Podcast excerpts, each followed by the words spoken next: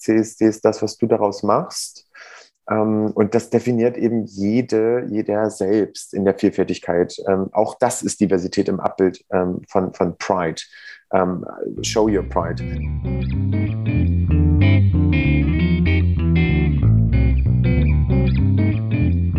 Hallo und herzlich willkommen zur 60. Folge von Kulturgut, dem Podcast von Dussmann, das Kulturkaufhaus.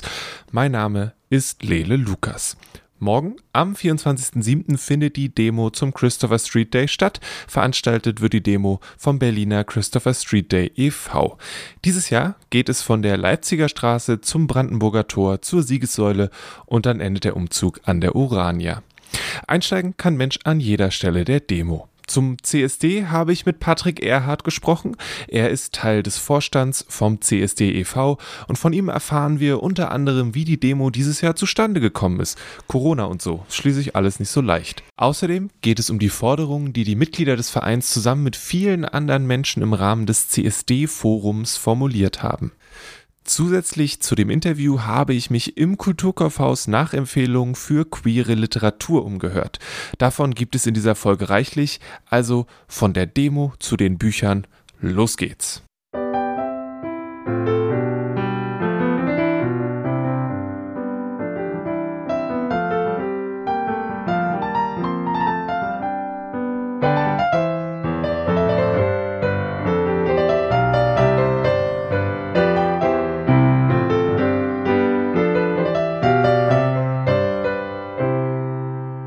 Bist du überhaupt?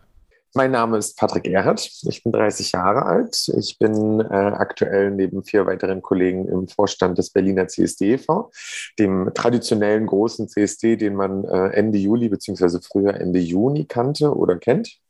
Und wir sind seit äh, Ende März alle geschlossen äh, in den Vorstand gewählt worden. Und wie bist du selbst da gelandet? Ich bin ähm, schon ein bisschen länger Mitglied äh, im Verein äh, ich habe mich damals auch so ein bisschen, ich sage jetzt mal, indirekt aktivieren lassen. Es gab so eins, zwei, drei, zwölf äh, Themen, die immer wieder mal aufgekommen sind in der Vergangenheit, äh, die mich vielleicht auch gestört haben. Ich bin auch eine der Personen, glaube ich, in unserer LGBTIQA-Community in Berlin, die durchaus polarisierend auch Themen in die Öffentlichkeit trägt, ähm, wenn sie mir nicht gefallen ähm, oder wenn ich nicht der Meinung bin. Äh, aber Meinungsspektrum soll ja breit gefächert für alle da sein. Ähm, ich habe dann, glaube ich, vor drei Jahren war das, drei oder dreieinhalb Jahren, habe ich ähm, über so ein, zwei Sachen extremst gemeckert und habe dann gesagt, okay, jetzt reicht's. Ich ähm, meckere jetzt nicht mehr. Jetzt werde ich aktiv äh, äh, im Verein proaktiv mitzuarbeiten, proaktiv mitzubestimmen, proaktiv mitzumachen, ähm, weil das kann jede Person, jeder Mensch kann das, äh, auch wenn man kein Mitglied ist, weil es gibt äh, nebenbei noch das CSD-Forum, wo man sich äh, aktiv an äh, Findungsprozessen oder Inhalten ähm, beteiligen kann. Und ähm, so habe ich gesagt, okay, dann werde ich proaktiver und habe dann tatsächlich gesagt, okay, jetzt als die Chance bestand, ähm, dass alle aus dem Vorstand eben zurückgetreten sind, wo wir sagen, okay, wir können jetzt zum Teil eben wirklich neu reformieren mit einem, mit einem neuen Team. Ähm, da habe ich gesagt, okay, das mache ich. Und dann wurde ich eben glücklicherweise gewählt. okay, das heißt, ihr habt jetzt seit März sowohl irgendwie Vereinsarbeit gemacht, als auch versucht, einen, äh, eine Demo auf die Beine zu stellen. So, cool. Also sind ja, okay, auf dem Papier sind es vier Monate, aber vier Monate sind jetzt auch nicht ähm, ein Jahr, was ja irgendwie wahrscheinlich normalerweise Zeit ist, so ungefähr. Ja. Ähm, wie, wie war das? Habt ihr erstmal zwei Wochen lang euch zurückgezogen, um euch überhaupt miteinander selbst klarzukommen und dann versucht, die, die, Demo zu starten? Oder also. Also, ähm, ich glaube, das Selbstklarkommen, das ist auch heute immer noch. ähm, da treffen fünf Personen aufeinander, die ähm, zum einen gesellschaftspolitisch unterschiedliche Ansichten haben, ähm, sicherlich auch generationsübergreifend unterschiedliche ähm, Herkünfte haben, unterschiedliche Backgrounds haben, ähm, unterschiedlich äh, die Community sehen, was aber im Endeffekt eben wieder die Vielfältigkeit und Diversität im Meinungsbild ähm, zeigen kann wir haben natürlich die Problematiken, das benenne ich auch, ohne dass man uns danach fragen ähm, muss, sollte oder kann, haben wir die Problematik, dass wir eben weiblich gelesene ähm, Personen nicht im Vorstand haben. Das ist äh, nicht nur sehr ärgerlich, sondern wirklich auch ein, äh, nicht unbedingt gutes Bild nach außen. Ähm, daran arbeiten wir und wollen wir auch arbeiten mit ein paar Konzepten, die man vielleicht über die Zeit auch umsetzen kann. Ähm, natürlich auch immer das direkte Gespräch zu suchen. Ähm, das geschah auch schon ähm, ein bisschen, aber man muss dazu sagen, für uns war natürlich jetzt erstmal die priorisierte Aufgabe, die Umsetzbarkeit der Demonstration ähm, möglich zu machen. Das heißt, wir haben ja uns am 27. März äh, wählen lassen oder wurden gewählt, haben aber natürlich erstmal locker vier, vier Monate, sage ich schon, vier Wochen gebraucht, um überhaupt erstmal inhaltlich zu sagen, okay, wer macht welches Ressort, was und wie und Also das ist schon eine echte Mammutaufgabe gewesen, zu überlegen, wir haben jetzt hier nicht nur in der Kürze der Würze einen CSD umsetzen müssen, sondern eben in der Kürze der Würze ähm, einen CSD in einer Pandemie.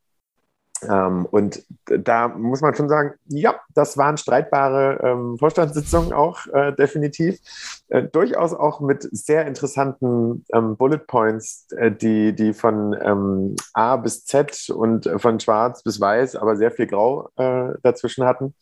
Äh, aber das war doch auch irgendwie eine sehr anregende, erregende ähm, Kommunikation und, und Möglichkeit. Und wir sind da jetzt ich will nicht sagen, wir hätten es am Ende fast gar nicht geglaubt, dass es alles so dann jetzt stattfinden kann, aber ja, wir haben an mancher Stelle auch äh, so ein bisschen gedacht, oh, wird das wirklich klappen? Aber das Konzept, was jetzt steht, ähm, ist, glaube ich, echt gut. Und ähm, es ist echt inhaltsgeladen. Ähm, es ist kleiner, es ist devoter.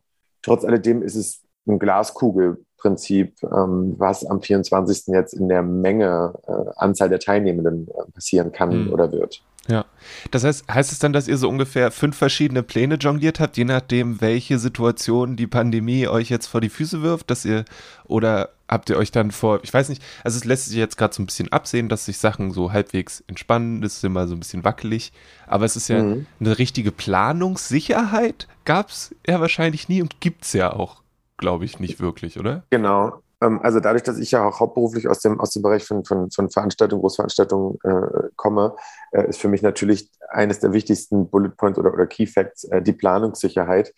Daher war ich glaube, kann ich schon sagen, ähm, ich hoffe, da kann ich auch im Endeffekt, wenn die Kollegen das jetzt hören, im Nachgang für meine Kollegen sprechen, war ich da schon treibender Ast im, im Sinne der, der, der devoten Haltung ähm, in diesem Jahr. Weil natürlich war der Verein, wir haben den Verein nicht unbedingt in einer, in einer positiven monetären Lage übernommen äh, als Vorstand. Das muss man so sagen. Das kann man ja auch öffentlich einsehen in Vereinsbilanzen. Äh, ähm, es ist aber die Problematik gewesen, dass wir natürlich in einer Zeit übernommen haben, wo die Inzidenzwerte unglaublich hoch waren noch, ne? also ähm, und auch in die Höhe geschnellt sind. Äh, Thema Pfingsten, ähm, Ende des Ramadan, also zeitlich gesehen nicht äh, aufgrund der Kausalkette. Ähm, das, das war schon sehr fragwürdig. Äh, wir haben da definitiv unterschiedlichste Konzepte ähm, gehabt oder überlegt haben uns dann aber am Ende eben wirklich dafür entschieden, dass wir vereinsintern konzipieren und vereinsintern auch über alle Inhalte eben die Hand haben können am Ende. Und äh, dadurch sind es am Ende dann eben fünf Trucks geworden, die mit Inhalten ähm, gespickt werden, zu Großteil eben äh, von RednerInnenbeiträgen, ähm, die alle 20 Minuten stattfinden sollen und werden und zum Teil natürlich musikalisch untermauert werden. Aber es wird keine Paradetrucks geben, wie man sich aus, aus den Vorjahren ähm, vielleicht in Erinnerung rufen mag. Das mag für den einen oder die anderen ähm, eventuell etwas enttäuschend sein, aber auch für uns galt natürlich der Wunsch, vielleicht ein bisschen mehr oder auch andere Sachen zu machen, aber wir müssen die Umsetzbarkeit eben auch äh, immer in die Waagschale werfen. Und die Umsetzbarkeit ist eben am Ende nur möglich gewesen, wenn wir sagen, es gibt ein Konzept im Hygiene- sowie Sicherheitsbereich, es gibt ein Kommunikationsnetz, was immer gewährleisten kann, dass wir breitflächig und möglichst alle erreichen können. Ähm, und das ist schon inhaltlich, das kann man sich manchmal gar nicht so vorstellen. Ich glaube, viele Leute denken immer so, ach, Demo, da rufen wir jetzt dann so drei, vier Leute zu irgendetwas auf und dann trifft man sich an einem Ort und dann macht mal. Also, dass da irgendwie Gespräche mit Versammlungsbehörde, Polizei und äh, allen städtischen Gewerken und Behörden zu tun hat, dass man da keine Ahnung, wie viele Stunden mit 18 unterschiedlichen Menschen aus genau diesen Bereichen zusammensitzt und wirklich hardcore fast verhandelt ich muss aber sagen, immer proaktiv mit dem Wohlwollen der Gewerke, der Polizei. Also ähm, wir, wir können da in Berlin, in Deutschland, dann möchte ich fast sagen, ähm, können wir da echt glücklich sein, dass auch eben das Wohlwollen da ist, ähm, dass uns äh, solche exekutiven äh, Stellen auch ähm, sagen, wir finden eine Lösung und lasst uns aber schauen, wir sind zwar für das Konzept ähm, verantwortlich, aber es werden dort auch Ideen mit eingebracht und am Ende, ja, wir mussten die Strecke noch zweimal ändern, aber das ist eben einfach eine Problematik, wenn dann Baustellen aufkommen, wo sich eben nicht die Entzerrung ähm, breit macht, wo ähm, dann Möglichkeiten sind, hey, in der Pandemie können wir die Abstände da 100 Prozent einhalten. Also das ist schon sehr wichtig ähm, für uns gewesen, als Vorstand dann nicht äh, mit der Axt irgendwie äh, durch den Wald zu brechen. Ja, ja und also äh, du hast gesagt, es gibt fünf Trucks. Ich denke, dass sich das wahrscheinlich äh, orientiert dann auch an eurem Forderungskatalog was da so passiert. Mhm. Und ähm, ich, wenn ich mich jetzt gerade richtig erinnere, dann stand auf der Website, dass ihr den als ähm, Verein zusammen aufgestellt habt. Habe ich das richtig? Ja. War das eine korrekt, andere. Diskussion als diese 15 bis 23 Uhr Sache über einen längeren Prozess oder war das da auch mit drin? Genau, das ging ähm, über knapp sechs Wochen. Wir haben uns dort, ich glaube, in zwei Wochen sogar mehrmals wöchentlich getroffen und in anderen Wochen einmal wöchentlich. Und das waren teilweise Calls, die gingen von, ich glaube, 18 Uhr haben wir manchmal angefangen und waren um halb eins äh, immer noch dabei. Aber das war so, also ich muss sagen, das, ich fand das CSD-Forum nennt sich dieses Organ. Ähm, das äh, kommt zusammen aus allen Mitgliedern, äh, also die haben die Möglichkeit, alle Mitglieder des Vereins, sowie Freiwillige von, von außen, die daran interessiert sind, Verbände, Organisationen, Projekte. Die sind leider nicht immer so sehr, sehr groß besucht, aber ich glaube, es war in diesem Jahr das allererste Mal, dass wir wirklich breit gefächert, vielfältig ähm, Stimmen abholen konnten aus der BPOC-Community, aus ähm, der Asian-Community, ähm, von Transpersona. Ähm, wir haben im Background, äh, wenn sie an den Gesprächen nicht teilnehmen konnten, mit Menschen mit Behinderung gesprochen. Wir haben ähm, glücklicherweise auch eine Interperson äh, befragen können zu Bedürfnissen und, und, und Problemen äh, in, in, in der aktuellen Lage oder in der aktuellen gesellschaftlichen Lage, die, die, die verändert werden müssen.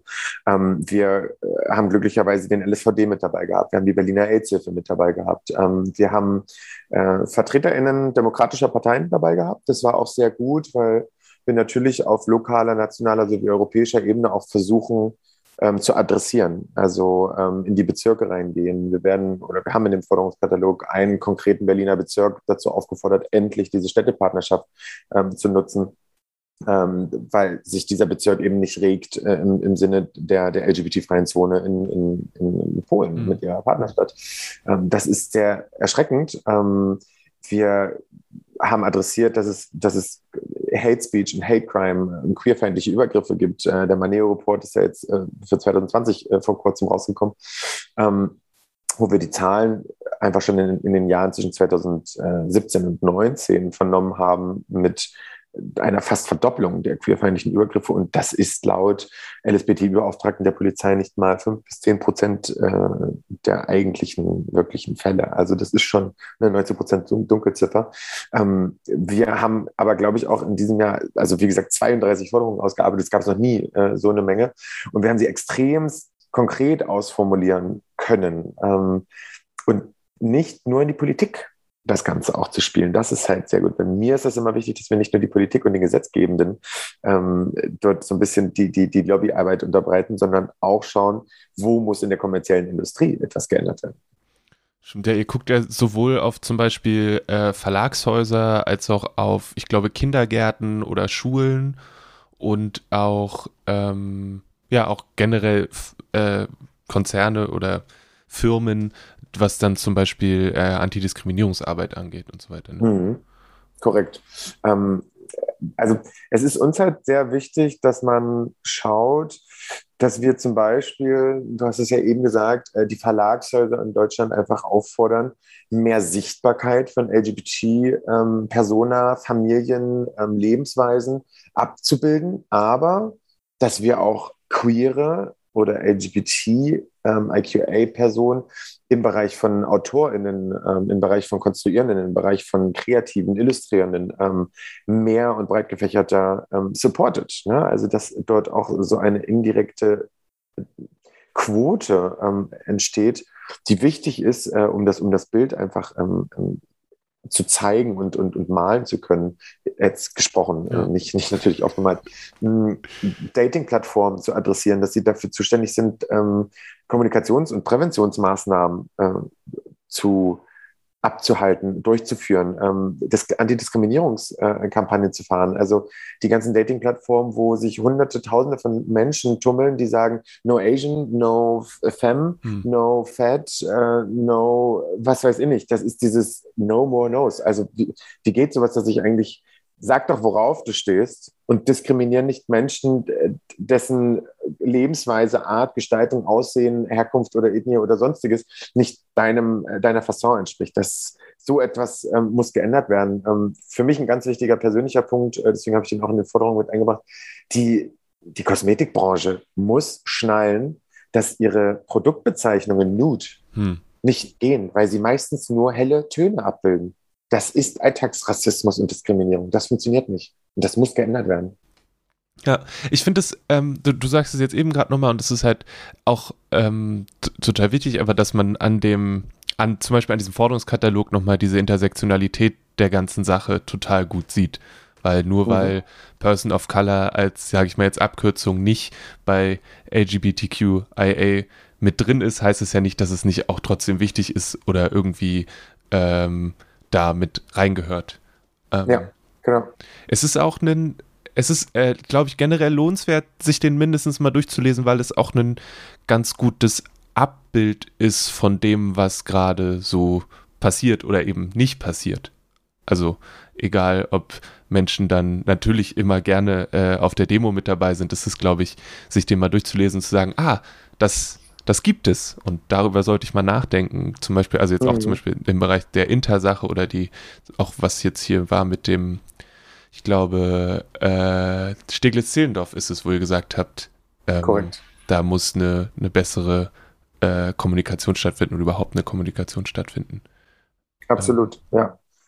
Es ist schon ein aufklärendes Thema, diese, diese Forderung, dass ähm, viele Menschen, die den CSD als Teilnehmende, als Demonstrierende besuchen, wissen, glaube ich, in dem Jahr gar nicht, worum es geht, was wir in den einzelnen Jahren fordern. Das ist, ähm, das kann man nicht jedem jetzt negativ nachsagen, aber es, ähm, es ist auch in unserer Aufgabe als neuer Vorstand oder es ist eine unserer Aufgaben, die wir gerne machen würden, dass diese Themeninhalte weiter publiziert werden, also stärker auch kommuniziert werden können, ähm, dass man bemerkt, okay, hier geht es genau darum. Ja. Das fordern wir.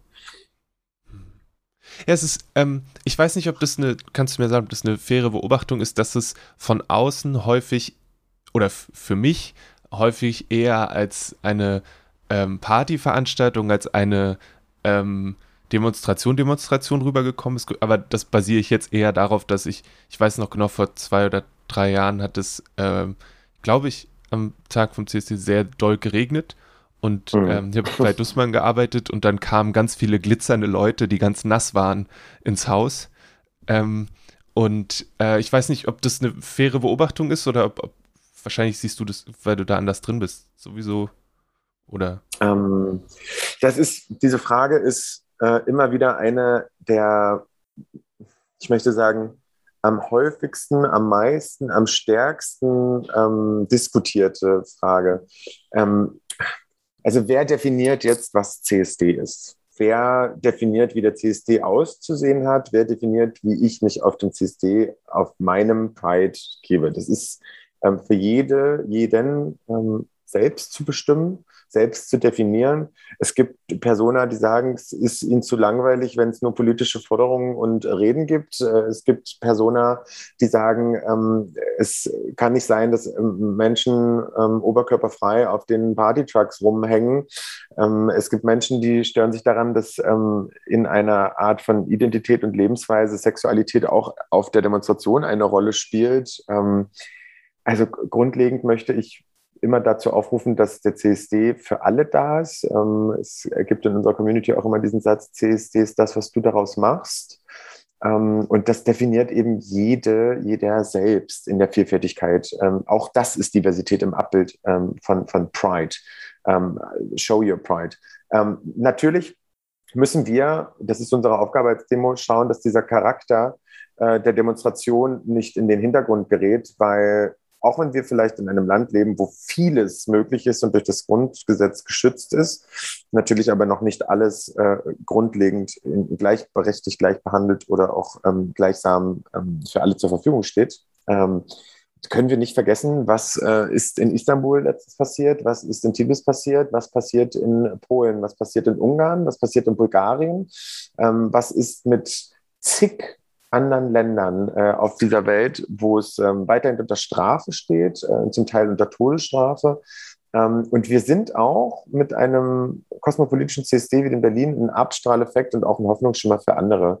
Ähm, daher ist es für uns auch dieses Jahr wichtig gewesen, und das gab es ja auch in den Vorjahren schon, dass wir auch Stimmen aus anderen Ländern äh, äh, holen und, und, und ihnen hier die Stimme und die Fläche auch geben, um zu schauen, hey, solidarisiert und euch mit uns in unserer, in unserem Land, in unserer Heimat, in unserer Stadt. Wir brauchen euren Support, eure Hilfe. Wir als CSD sind einfach eine sogenannte digitale Bühne.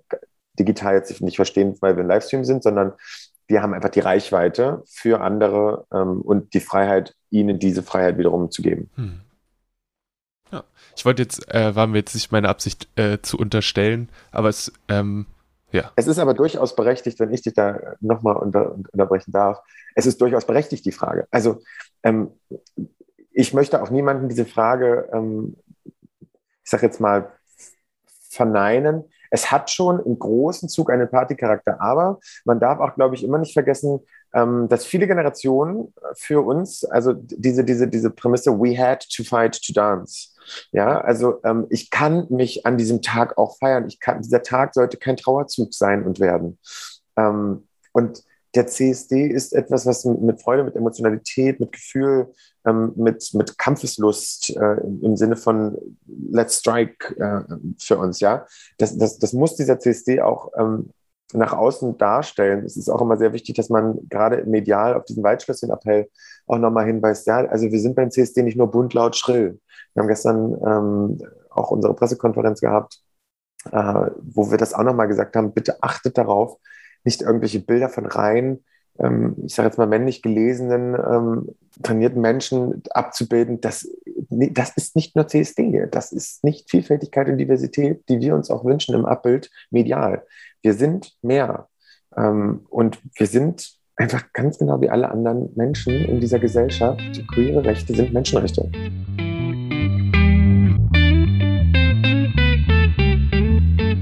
Zwischendurch benutzt Patrick die Abkürzung Flint.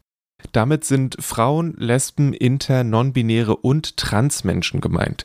Ich kann euch den Forderungskatalog, in dem das auch nochmal erklärt wird, nur wärmstens ans Herz legen. Ihr findet einen Link in den Show Notes. Übrigens haben wir letztes Jahr hier bei Kulturgut zwei Folgen zum Thema Pride und CSD gemacht. Damals habe ich zum einen mit Jan Noll, dem Chefredakteur der Siegessäule, gesprochen und in der zweiten Folge ging es um Intergeschlechtlichkeit. Zwei Folgen, die mir persönlich sehr am Herzen liegen und die ich euch hiermit noch einmal doll empfehle. Aber zurück zum Interview mit Patrick Erhardt.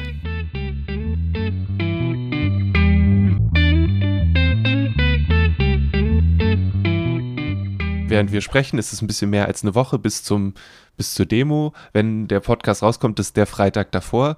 Weißt bist du an dem Freitag bis zu den Haarspitzen in E-Mails oder hast du dir gesagt, am Freitag mache ich nichts mehr, was dann ist, ist und dann kann man da eh nichts mehr machen? Wie, wie, wie, wie schaust du jetzt auf die, die nächste, nächste Woche und ähm also die letzten Wochen mhm. sind schon sehr intensiv. Äh, also das ist auf jeden Fall tagtäglich im dreistelligen Bereich, was man an E-Mails da morgens öffnet oder über den Tag reinkommen. Aber das ist Ehrenamt. Wir haben uns für diese Aufgabe entschieden. Ähm, wir machen das auch mit Leidenschaft und wirklich ähm, mit viel Herz und freuen uns auch, was dann am 24. kommt. Ähm, der 23. Das wird definitiv ein Tag sein, wo auch äh, viele E-Mails, Anrufe, WhatsApp-Nachrichten und Facebook-Fragen äh, noch äh, beantwortet werden müssen und beantwortet werden. Wir haben glücklicherweise mit der evangelischen Kirche Stadtmitte, dem Bertolt Höcker, den Superintendanten, und der ähm, Seren Atish ähm, von der Ibrush Moschee in äh, Moabit einen Gottesdienst, einen quasi pluralistischen über, über Glaubensrichtungen äh, hinweg, ähm, ab 18 Uhr. Ähm, Im Anschluss gibt es äh, den Dijkmarsch äh, hier in Berlin, also ähm, den March oder den, die Demonstration für alle Dykes, Lesben, ähm, weiblich gelesene ähm, Richtungen, Lebensweisen. Flint Persona, äh, auch inbegriffen, äh, kann man sich auch bei uns in den Forderungen einmal durchlesen, was das bedeutet. Ähm, den gibt es auch an dem Tag und dann gibt es natürlich noch spät abends, dass wir die Trucks für den nächsten Tag vorbereiten. Ähm, ja, so wird der Freitag aussehen. Ich glaube, es wird eine kurze Nacht. ich kann sagen, Schlafen steht dann also nicht mit auf dem Programm wahrscheinlich. Äh, es wäre schön, wenn es ein paar Stunden wären. Ich glaube auch, dass es ein paar Stunden werden können, weil wir sind dann doch auch relativ gut vorbereitet. Ja. Ähm, aber ja, es wird schon, die Aufregung wird uns da, glaube ich, auch schon zu Kopf steigen. und danach machst du erstmal eine Woche Urlaub und ähm, wirfst den Laptop aus dem Fenster oder geht es dann eigentlich genau so weiter wie vorher? Ähm, also Laptop werfe ich nicht aus dem Fenster. Tatsächlich äh, bin ich am 25. morgens um 8 Uhr im Flieger äh, zu meinem äh, Partner. Ähm, das stimmt, ja. Ich bin dann erstmal ohne Rückflugticket nicht mehr in Berlin. das mache ich aber. Das mache ich aber relativ häufig, weil ich habe eine Fernbeziehung mit meinem Partner. Ähm, da bin ich dann auch einfach froh, wenn ich am 25. wirklich lande und mich mit einem Getränk, meinem Laptop gern auch in die Sonne flitzen kann. Ja, ähm, ja das äh, ist tatsächlich geplant. Aber das mache ich schon seit, ich glaube, was haben wir 2021? Ich glaube, das mache ich jetzt schon im siebten oder im achten Jahr, dass ich genau am 25 mich in den Flieger setze. Nice, sehr gut. Es ist schön, dass, ähm, dass das dann dieses Jahr auch so möglich ist. Ihr hattet im Voraus auch gesagt, also gerade auch jetzt in der Zusammenarbeit mit Dussmann, dass ihr gerne auf so äh, ein, zwei Bücher hinweisen wollt. Ich weiß mhm. nicht, ähm, du da auch, ob das dein Steckenpferd mit ist oder ob du da was zu sagen könntest. Es ist ja auch die, wir hatten eben auch schon darüber gesprochen, dass das ja auch eine Forderung ist in dem Forderungskatalog, was die, und du hast es auch angesprochen, was die Vielfältigkeit mhm. der Angebote von Verlagen als auch der Menschen, die verlegt werden, angeht.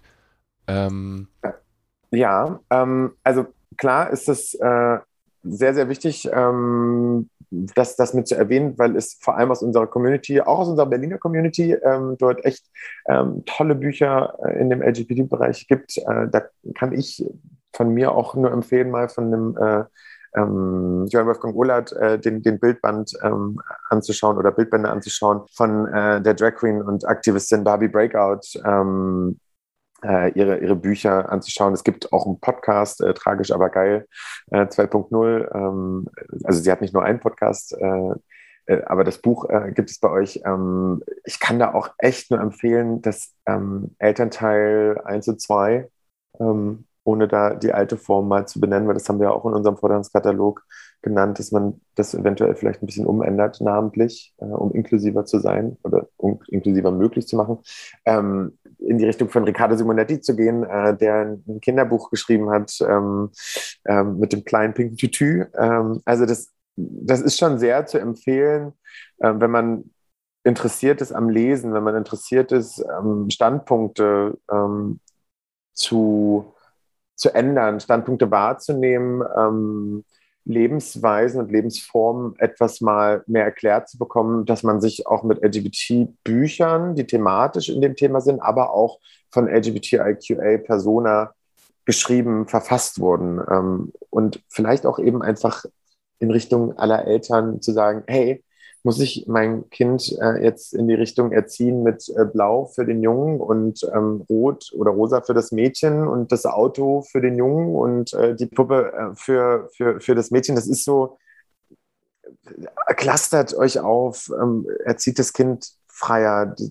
Jedes, jedes Wesen, jeder Mensch, jedes Kind wird sich sowieso irgendwann in, in seiner, in seiner Form der, der frühkindlichen Phase, in, in, in der Teenage-Phase entwickeln und, und wissen, wo es hin. Also es hat jetzt noch keinem Menschen äh, irgendwie geschadet, äh, ein bisschen aus den, aus den Boxen herauszudenken. Ähm, nur weil ich die ganze Zeit von meinem Vater damals zum Fußball mitgenommen wurde, bin ich auch nicht hetero geworden. Ja? Also das ist, das ist, das ist ja immer so, das ist ja immer so, wie dann, wie dann auch ähm, völlig äh, ähm, verklemmt und für mich schon fast dumm darstellende äh, Menschen, die die, die Homo-Trans-Bi-Feindlichkeit äußern, äh, die dann denken, ähm, jetzt, jetzt werden sie schwul, weil sie irgendwie einen schwulen Mann äh, vor sich haben, der jetzt ihnen sagt, sie sind hübsch. Also sorry, aber ihr seid jetzt nicht alle irgendwie äh, in der Ebene, dass, dass ihr jetzt heiratsfähig seid. So, ja? Also das, das, ist immer ganz, das ist immer ganz interessant, wenn man, wenn man Leuten mal so vor Augen führt, äh, nur weil jetzt jemand schwul, lesbisch, intertrans oder sonstiges sind und, und, und heißt es noch lange nicht, dass sie, dass sie irgendwie Interesse an dir haben, weil sie vielleicht deiner sexuellen, identitären, romantischen ähm, Lebensweise ähm, widerstreben. Es würde auch bedeuten, dass die ganze Sache deutlich einfacher wäre, als sie dann wahrscheinlich ist am Ende. Das, äh, ja. Aber äh, ja, manche Menschen haben es in ihrer, in, in, ihrer Art, andere Lebensformen und Weisen zu, zu akzeptieren, nicht unbedingt so mit Einfachheit. Ja. Also viele Menschen verkomplizieren sich da, glaube ich, sehr gern selbst. Hm. Ähm, ja, das ist. Aber gut, äh, ich bin auch immer ein großer Fan davon, nicht bei allen Leuten immer so mit der Keule draufzuschlagen. Ich glaube schon, dass es viel auch damit zu tun hat, dass ähm, oftmals Leute aus dem, aus dem Bereich von Heteronormativität, Heterosexualität ähm, ganz oft nicht böswillig das meinen. Sie haben ganz oft nicht anders vorgelebt bekommen. Die Gesellschaft lebt es ganz oft nicht anders vor. Ähm, also da muss man sich, glaube ich, auch so ein bisschen aus der Bubble Berlin rauslösen, äh, wenn man da schon in andere Städte fährt oder in, auf den ländlicheren Raum. Da da sieht die ganze Sache schon anders aus. Äh, ich glaube schon, dass wir auch sehr, sehr, sehr in der Bubble hier in Berlin leben. Ähm, und ich, ich, ich mag das nicht mit, mit, mit der Keule auf Menschen so drauf. Also ich glaube, dass unsere größten, größten, größten Errungenschaften natürlich über AktivistInnen erreicht wurden und werden, aber in zweiter Linie auch durch das Allyship, ähm, durch heterosexuelle äh, oder nicht der LGBT-Lebensform oder den Lebensformen angehörigen äh, Community, ähm, die stark für ihre Freundschaften, für ihre Familienmitglieder, für ihre ähm, selbst Familienmitglieder oder selbstdefinierten so rum, ähm, einfach eine Lanze brechen und, und, und ähm, auf diese CSD-Demonstration zum Beispiel gehen. Ähm, es ist halt nicht damit getan, mal so irgendwie im Pride Month eine, eine Pride-Flagge äh, auf Social Media zu posten. Also das ist nicht Allyship. Ja, ja, ja, ja. Das stimmt wohl. Ja, also das findet sich in allen äh, Themen wieder. Das ist ja genauso die Solidarisierung äh, mit Black Lives Matter, ähm, der ich voll und ganz äh, zustimme. Aber äh, du hast jetzt halt auch irgendwie nichts getan, wenn du jetzt nur einmal in deinem Leben äh, diesen äh, ähm, Blackout Tuesday gepostet hast. Das, also damit ist es nicht getan. Punkt. Mhm. Ja.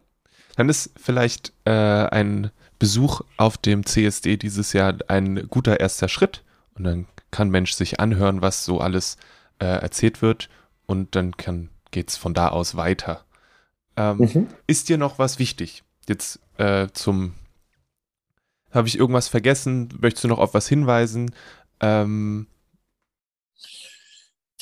möchte ich auf etwas hinweisen. Ähm, ich glaube, allgemein formuliert ähm, ist es sehr, sehr wichtig, dass wir, dass wir wirklich ein bisschen wieder zurückkehren zu einem anständigen Diskurs, einem anständigen kommunizieren, ähm, einem vielleicht auch einschreiten, wenn wir merken, ähm, dass online ähm, Personen aus LGBT-Bereichen oder aus anderen kulturellen äh, ähm, Bereichen, also das hat nicht nur mit LGBT zu tun, wir kämpfen ja nicht nur für LGBT, sondern ähm, für viele Minderheiten im Endeffekt, dass, dass, wir, dass wir wieder mehr den Mund aufmachen gegen ähm, Diskriminierung, Rassismen, ähm, Hate Speech, dass ähm, das Internet hat sich in meinen Augen viel zu schnell entwickelt. Äh, oder man kann sagen, ähm, sogenannte Ethikstellen, die sowas auch kontrollieren können, äh, haben sich nicht breit oder gut genug ausentwickelt.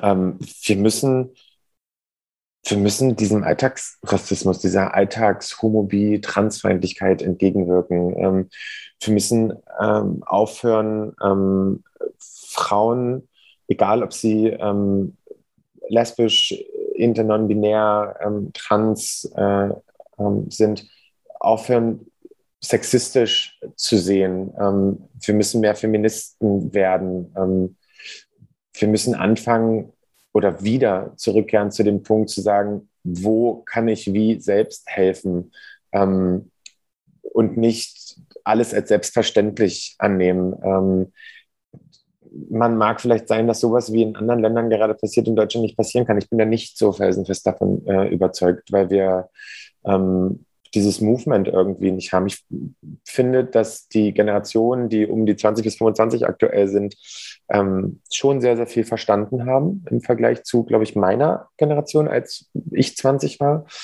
Äh, das würde ich schon so sagen, möchte da jetzt aber auch niemanden irgendwie da persönlich angreifen. Aber ich habe das Gefühl, dass die jetzt nachkommende Generation Ü18 sehr gesellschaftspolitisch ist. Sehr, sehr gut finde ich, dass sie nicht parteienpolitisch sind, äh, weil wir brauchen mehr gesellschaftspolitische Menschen im Leben, die für ein, für ein Thema, für ein Movement, für eine Bewegung einstehen und nicht für ein komplettes Parteienprogramm. Ich finde das zum Teil sehr veraltet. Ähm, bin auch sehr gespannt, was im September äh, dort passiert, aber hoffe auf alles äh, und natürlich eine sehr, sehr, sehr, sehr schwache, am besten nicht da sein Rechte.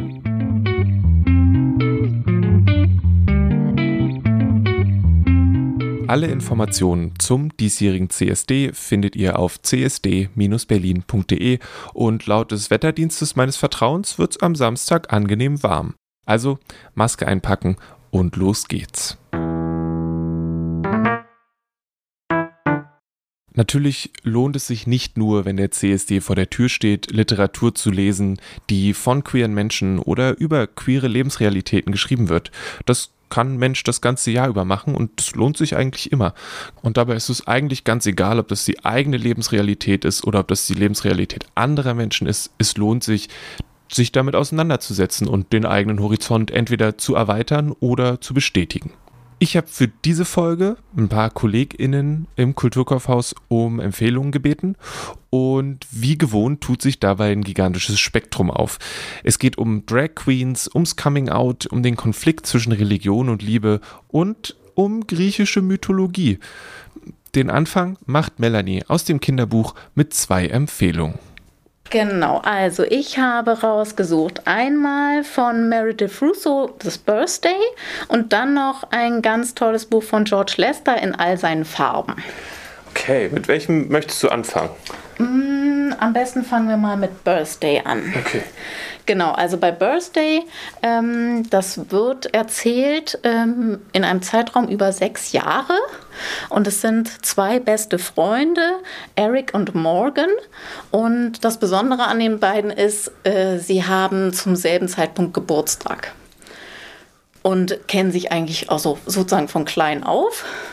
Und ähm, aber als äh, Morgan 13 Jahre alt ist, keimt in ihm so das Gefühl auf, er muss äh, seinem besten äh, Freund sagen, dass er eigentlich ein Mädchen ist. Und ähm, er schafft es aber nicht. Und dann an, an diesem Zeitpunkt setzt es eigentlich an mit seinem 13. Geburtstag oder mit ihrem 13. Geburtstag. Und ähm, das ist dann wie so ein bleischwerer Schatten, der dann so über der ganzen Sache liegt. Er traut sich halt nicht, das zu sagen. Und ähm, jedes Mal an einem weiteren Geburtstag wird die Situation eigentlich immer schlimmer. Okay. Und ähm, aber ja, sie sind halt beste Freunde und ähm, es ist einfach trotzdem eine tolle Geschichte. Es geht halt viel um Freundschaft, die eigene Identität und ähm, wie auch beide damit umgehen, weil auch Eric merkt, dass mit Morgan irgendwas nicht stimmt und er auch irgendwie andere Gefühle für ihn hat, als er eigentlich haben sollte, ähm, weil Morgan halt sowieso von Anfang an eher sehr feminin ähm, auch schon war. Genau, also auf jeden Fall ein sehr lesenswertes Buch. Ist es dann so, dass, also hat Morge dann auch anfangs ein Coming Out oder ist es dann einfach die Sache, die konstant versteckt bleibt, aber genau. irgendwie da ist? Also es bleibt konstant versteckt. Es gibt kein äh, Coming Out. Wie gesagt, er verschweigt es an seinem 13. Geburtstag und dann die ganze okay. Zeit. Okay. Bis eben ähm, zu seinem 18. Also wie gesagt, es geht ja über sechs Jahre, ähm, läuft das Ganze. Und da äh, platzt dann halt sozusagen die Bombe. Okay, aber das, äh, so ja, dass das irgendwann passiert, ist irgendwie klar. Wie genau. das müssen wir jetzt müssen wir jetzt nicht als Spoiler kategorisieren, glaube ich. Genau. Okay, wie würdest du das vom Gefühl her beschreiben? Das Buch ist es eher was ähm, was Feierndes oder also wie, wie, wie hast du dich gefühlt, als du es gelesen hast? Wie, wie war also das für dich? Ich muss sagen, ich war zwischenzeitlich, hat es mich sehr stark berührt. Also man kann auch äh, da sitzen und äh, weinen, muss man einfach dazu sagen. Aber es hat trotzdem auch so, so positive ähm, Momente und deshalb würde ich es einfach, also es ist trotzdem eine tolle Geschichte. Okay, klar. Einfach um mit diesem Thema äh, vertrauter zu werden auch. Okay. Genau. Ähm, und dann in all seinen Farben, man muss dazu sagen, die haben beide sehr schöne Regenbogenaufmachung. Äh, Birthday in dem Schnitt Zum, oder ist es was, was umgefaltet ist? Ja, das ist umgefaltet. Ah, okay. Schick, nice. Okay. Und äh, dann, äh, was, ist, was hat es mit in all seinen Farben auf sich? Ja, also in all seinen Farben ist äh, mein neues absolutes Lieblingswohlfühlbuch. Ähm, darin geht es um Robin, der ähm, eigentlich sein ganzes Leben bisher darauf hingearbeitet hat, an London ähm, eine besondere Schauspielschule angenommen zu werden. Also mit dem ganzen Programm äh, Singen, Tanzen und alles mögliche, aber besonders auch Tanz. Und ähm, jetzt steht sozusagen kurz vor seinem 18. Geburtstag steht die Entscheidung an, ob er da äh, angenommen wird oder nicht. Was passiert? Wir sagen es an dieser Stelle mal, weil es ganz früh in der Geschichte vorkommt. Er wird leider abgelehnt. Seine Welt bricht zusammen, er ist fix und fertig. Und ähm, genau damit geht es eigentlich los. Ein zweiter Punkt ist, dass es in seinem Leben momentan nicht so gut läuft. Er hat einen heimlichen Freund, der nicht geoutet werden will, weil er eine sehr äh, homofeindliche, muss man schon sagen, Familie hat und auch eigentlich eher so homophobe Freunde. So, also auch eine schwierige Situation. Noch klingt es nicht nach einem Wohlfühlbuch. Ich, ich warte noch auf den. Wohlfühlbuch, Aber dann wird er von seinen besten Freunden an seinem 18. Geburtstag mit in eine Gay-Bar genommen und da findet eine äh, Drag-Show statt. Und das ist für ihn der Erweckungsmoment. Er ist so begeistert und sein neuer Plan und Traum ist, er möchte eine Queen werden. Und dann geht es erst richtig los. Also, wie gesagt, wunderbar.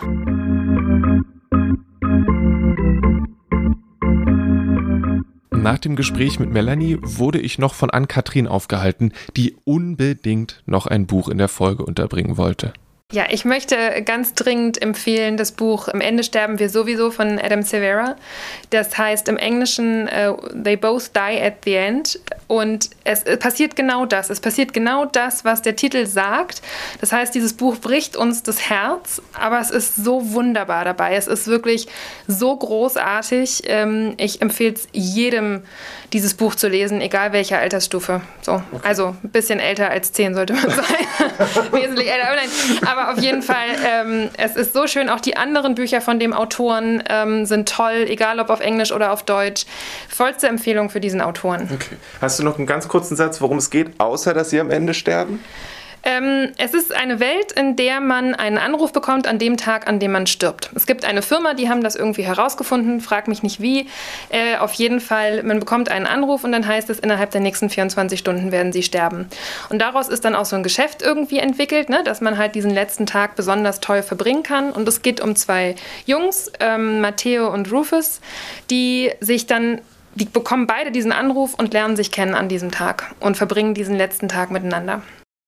Die deutsche Ausgabe findet ihr zusammen mit einer tollen Auswahl weiterer queerer Bücher im Kinderbuch.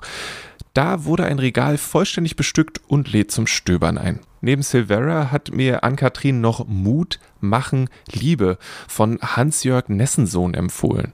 Da geht es um Paul, der in der heutigen Zeit unfreiwillig geoutet wird, und um Helmut, der sich zu einer Zeit in einen anderen Mann namens Enzo verliebt, als das in Deutschland noch strafbar war. Von den Jugendbüchern gehen wir in Richtung englischsprachige Literatur. Es ist gerade irgendwie Mode, Figuren aus der Ilias und Odyssee neu darzustellen. Laut Henriette ist das Madeleine Miller mit Song of Achilles bisher mit Abstand am besten gelungen. Ich möchte berichten von The Song of Achilles von Madeleine Miller. Ähm, ich denke, man könnte ihn schon als Klassiker des Genres bezeichnen. Ähm, und der hat sich immer so ganz solide verkauft über mehrere Jahre und dann seit Anfang des Jahres ist er auf einmal durch die Decke gegangen bei uns äh, und auch woanders, wie ich gehört habe, wegen ähm, unter anderem der TikTok-Videos zu dem Buch. Und ähm, Song of Achilles profitiert da ganz stark von. Worum geht's denn bei Song of Achilles? Ähm, Song of Achilles ist eine Nacherzählung ähm, der Ilias. Erzählt, also für alle quasi, die sich mit der Ilias auskennen. Ähm, der große Held Achill zieht für die Griechen ins Feld. Ähm, den also die haben militärisches Glück, solange er mitkämpft und dann gibt es eine große Tragödie und sein bester Freund Patroklos wird in der Schlacht umgebracht und Achill weigert sich weiter zu kämpfen und ähm, das Glück der Griechen dreht sich. Ähm, und wer sich jetzt das ähm, mal durchgelesen hat und immer gefragt hat, aber warum rastet der so krass aus, nur weil sein Freund, also das ist im Krieg und ähm, da sterben jede Menge Leute und so. Ähm, da hat Madeleine Miller sich jetzt was überlegt und zwar ähm, ist das ähm, jetzt eine Nacherzählung, die sich ähm, konzentriert auf die Liebesgeschichte zwischen Achilles und Patroklos ähm, und fängt an mit der Kindheit und ihren gemeinsamen Schuljahren und wie sie ausgebildet werden und wie die dann eben beide in den Krieg ziehen. Und das Ganze ist eigentlich eine ganz große, tragische, wunderschön erzählte, schwule Liebesgeschichte. Sehr, sehr glaubwürdig auch. Die Elias macht jetzt viel mehr Sinn. Ich dachte immer, aber vielleicht ist es meine schlechte Prägung durch einen gewissen Kinofilm, dass Achilles keine Lust mehr hat mitzumachen, weil Agamemnon ihm irgendwelche Sklavinnen oder Personen nicht zugesteht. Aber ähm, das, kommt, das kommt auch vor, genau. Das ist noch, also Achilles ist relativ launisch. Hm. Der hat öfter mal keine Lust, aber ähm, äh, Patroklos ist so der richtige Auslöser quasi. Ja. Wie war das für dich, dass du eigentlich das Ende der Geschichte schon kanntest? Das löst sie tatsächlich sehr clever. Also wir wissen ja von Anfang an, dass Patroklos ist auch unser Erzähler übrigens, ähm, okay. dass der irgendwann sterben wird. Ähm, und wie sie das dann löst, die Geschichte weitererzählt, obwohl unser Erzähler nicht mehr lebt, ist ähm, sehr, sehr clever gemacht. Und ich finde auch, also sie hat den großen Vorteil, dass sie sich diesen ganz, ganz klassischen Stoff nimmt und den neu interpretiert. Und diese Mythen, die Märchen, wir kennen die ja alle und trotzdem haben die immer noch so eine Sogwirkung auf uns, gerade auch, weil sie bekannt sind.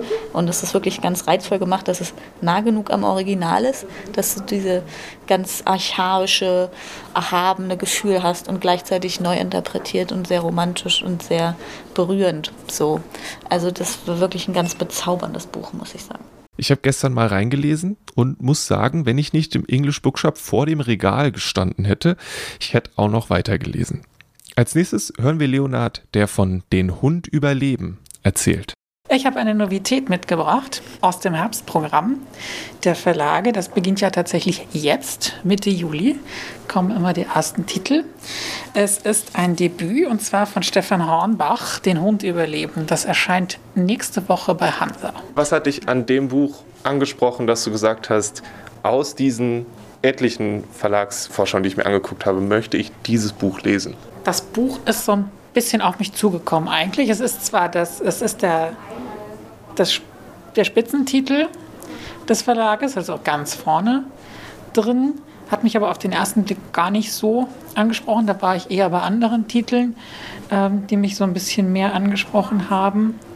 Ähm, habe das aber dann trotzdem gemacht, weil Debüts tendenziell auch immer sehr interessant sind.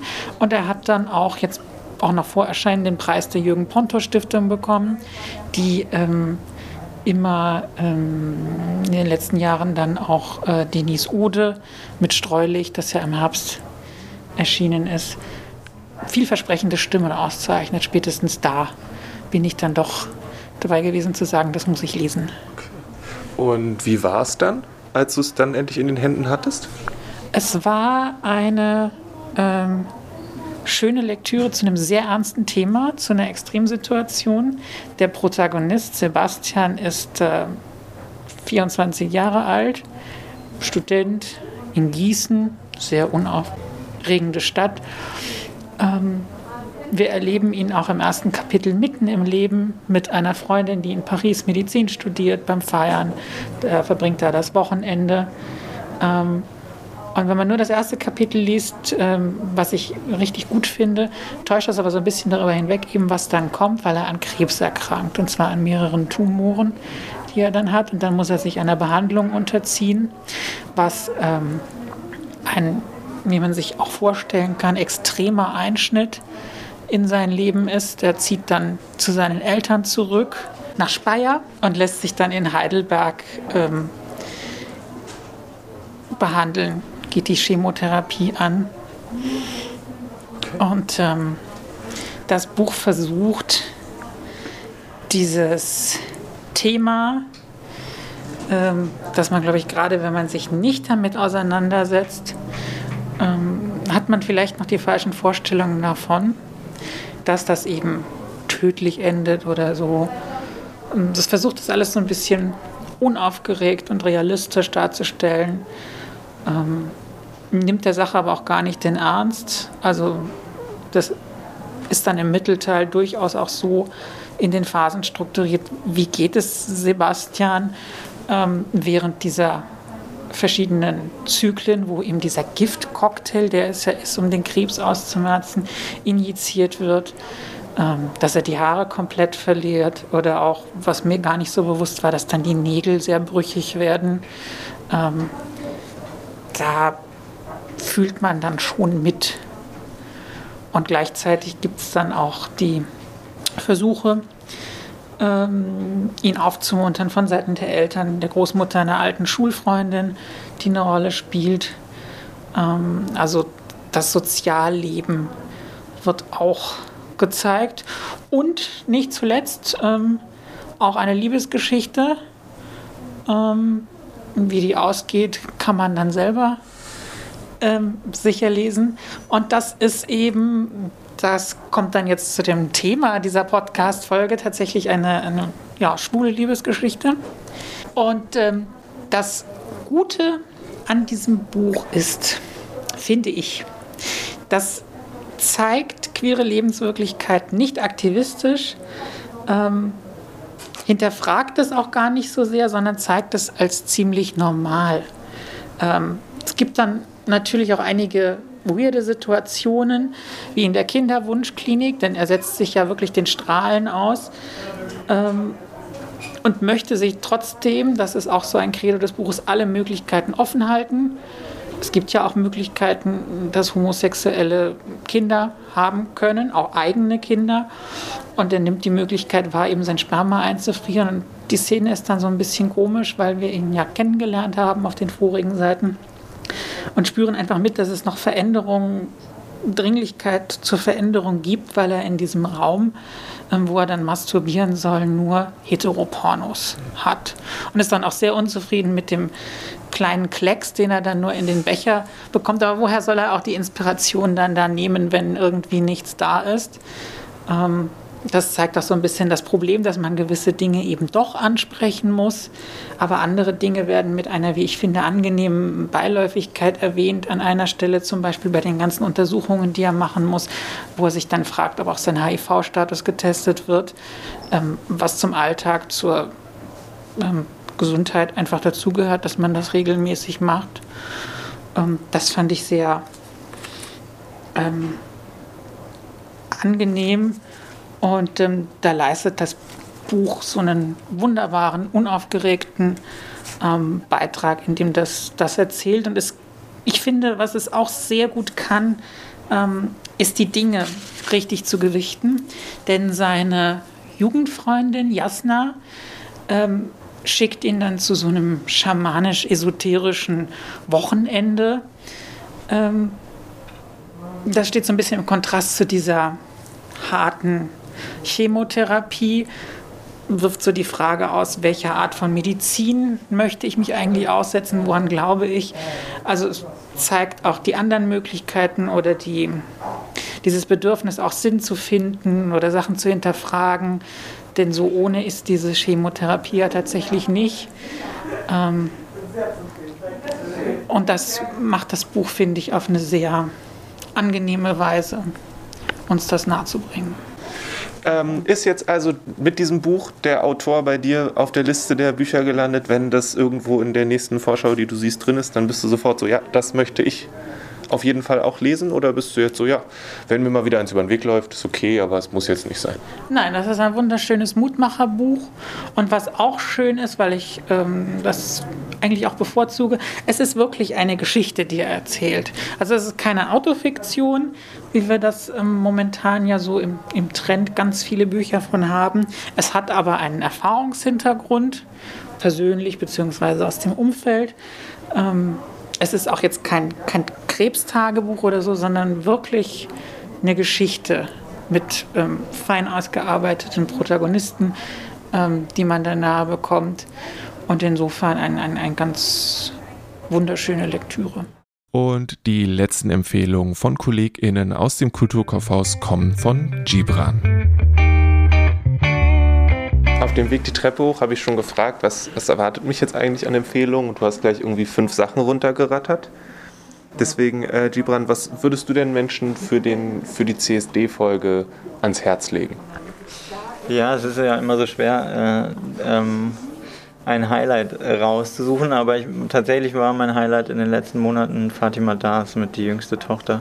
Das ist äh, äh letztes Jahr in äh, Frankreich äh, erschienen und äh, glücklicherweise übersetzt worden von Sina de Malafos, äh, ist hier bei Klaassen und dann doch von Ulstein erschienen. Und ähm, ich habe das Buch gesehen, ausgepackt. Das hat so ein ganz so ein bisschen so ein dschungelartiges grün-schwarzes Cover und ähm, habe das eine ganze Weile ähm, so ein bisschen ignoriert. Das hat, hat, mich gar nicht so angesprochen und dann äh, hat mir irgendwann eine Kollegin davon erzählt, lies da mal rein. Und ich habe so die ersten Seiten gelesen und war total weggehauen.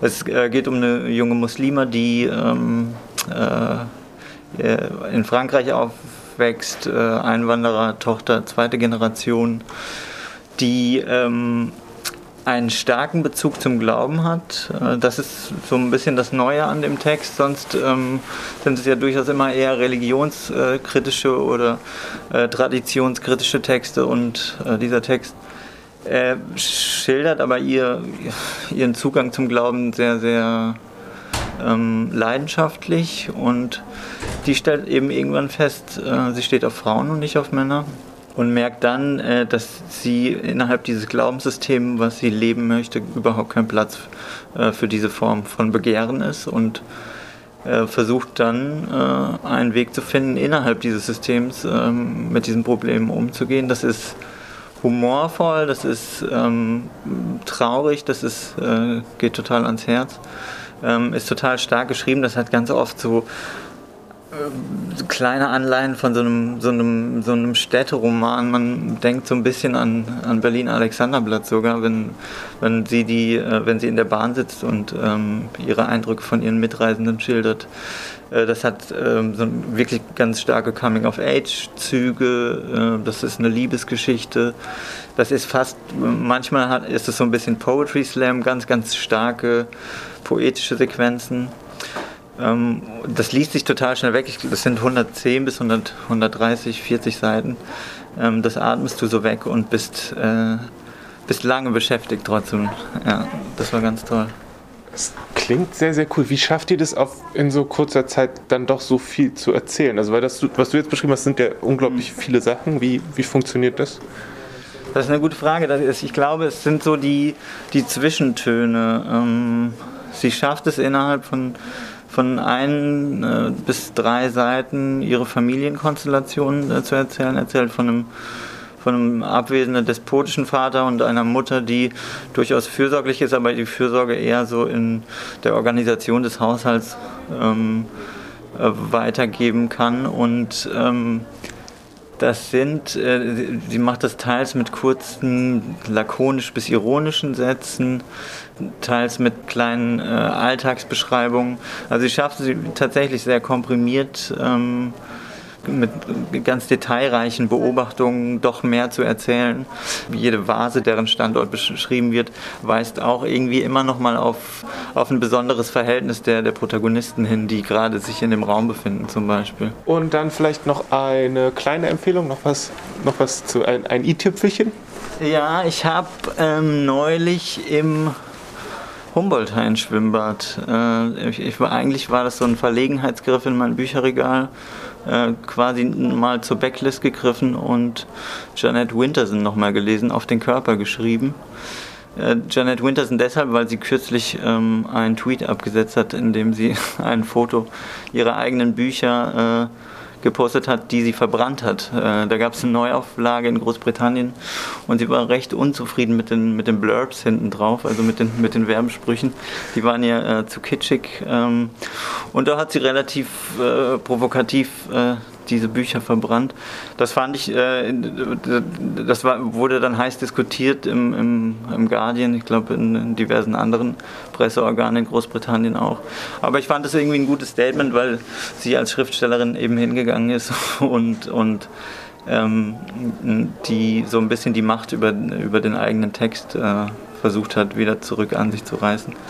In Auf den Körper geschrieben geht es um, um einen ein Schrägstrich eine Protagonistin, man weiß es nicht so richtig. Ähm, und das ist das Grandiose an diesem Text. Ähm, eine Person, die sich verliebt ähm, in eine Frau, die mit einer lebensbedrohlichen Krankheit konfrontiert wird. Es geht um die Liebe, es geht um den Körper, äh, wie, äh, wie er in der Liebe vorkommt äh, ist so ein ganz, ganz viel äh, Sehnsucht mit, ist so ein, ja, es ist, ist so ein ganz sehnsuchtsvolles, äh, hungerndes ähm, Anschreiben äh, gegen den drohenden Verlust.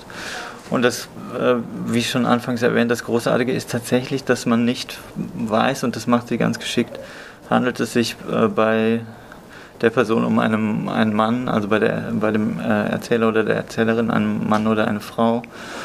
Und äh, das ist ganz großartig, weil ähm, es mich immer so ein bisschen ähm, auf mich selbst zurückgeworfen hat und ich ein bisschen böse mit mir war, dass ich äh, tatsächlich eigentlich über die gesamte Länge des Buches versucht habe äh, herauszufinden, ähm, welchen Geschlechts denn äh, äh, der die Protagonistin ist. Und ähm, das, allein das äh, macht das Buch total lesenswert.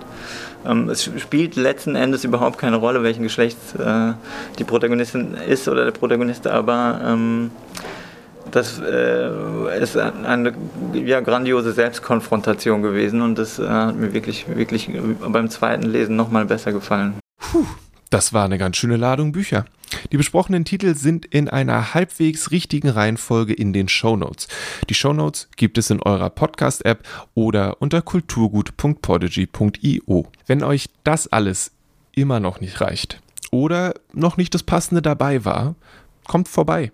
Wir haben in der modernen Literatur drei Regalmeter queere Literatur und eine Auswahl auf diversen Tischen. Wir beraten euch gerne und ja, natürlich, da geht noch viel mehr. Und hey, wenn Leute vorbeikommen und uns sagen, dass da noch viel mehr geht, dann ist das ja vielleicht gar nicht so verkehrt. Das war die 60. Folge. 60 Folgen. Hui. Von Kulturgut, dem Podcast von Dussmann das Kulturkaufhaus. Vielen, vielen, vielen Dank an Patrick Erhardt für das Interview und Dank an Melanie, an Katrin Gibran, Leonard und Henriette für die Empfehlung. Wenn euch das alles hier gefallen hat, dann lasst uns gerne eine Review bei Apple Podcasts da. Das wäre großartig von euch. Ihr könnt den Podcast auch immer gerne an Freunde, Freundinnen, Mitmenschen, was auch immer weiterempfehlen. Dafür sind wir auch immer sehr dankbar. Feedback und dergleichen könnt ihr immer an kulturgut.dussmann.de schicken. Ihr könnt auch gerne schreiben, wenn wir einen essentiellen Titel in unseren Empfehlungen vergessen haben. Das passt auch. Mein Name ist Lede Lukas und ich habe das Ganze hier produziert. Ich wünsche euch ein wunderbares CSD-Wochenende und Happy Pride. Macht was draus. Bis zum nächsten Mal.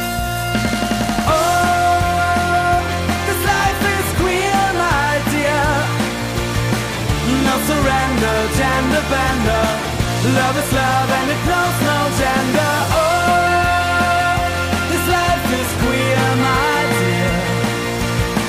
got a boy, he got a queen, he got a someone in between. Wir brauchen Platz für Utopien. Wir brauchen Platz für Utopien. Wir brauchen Platz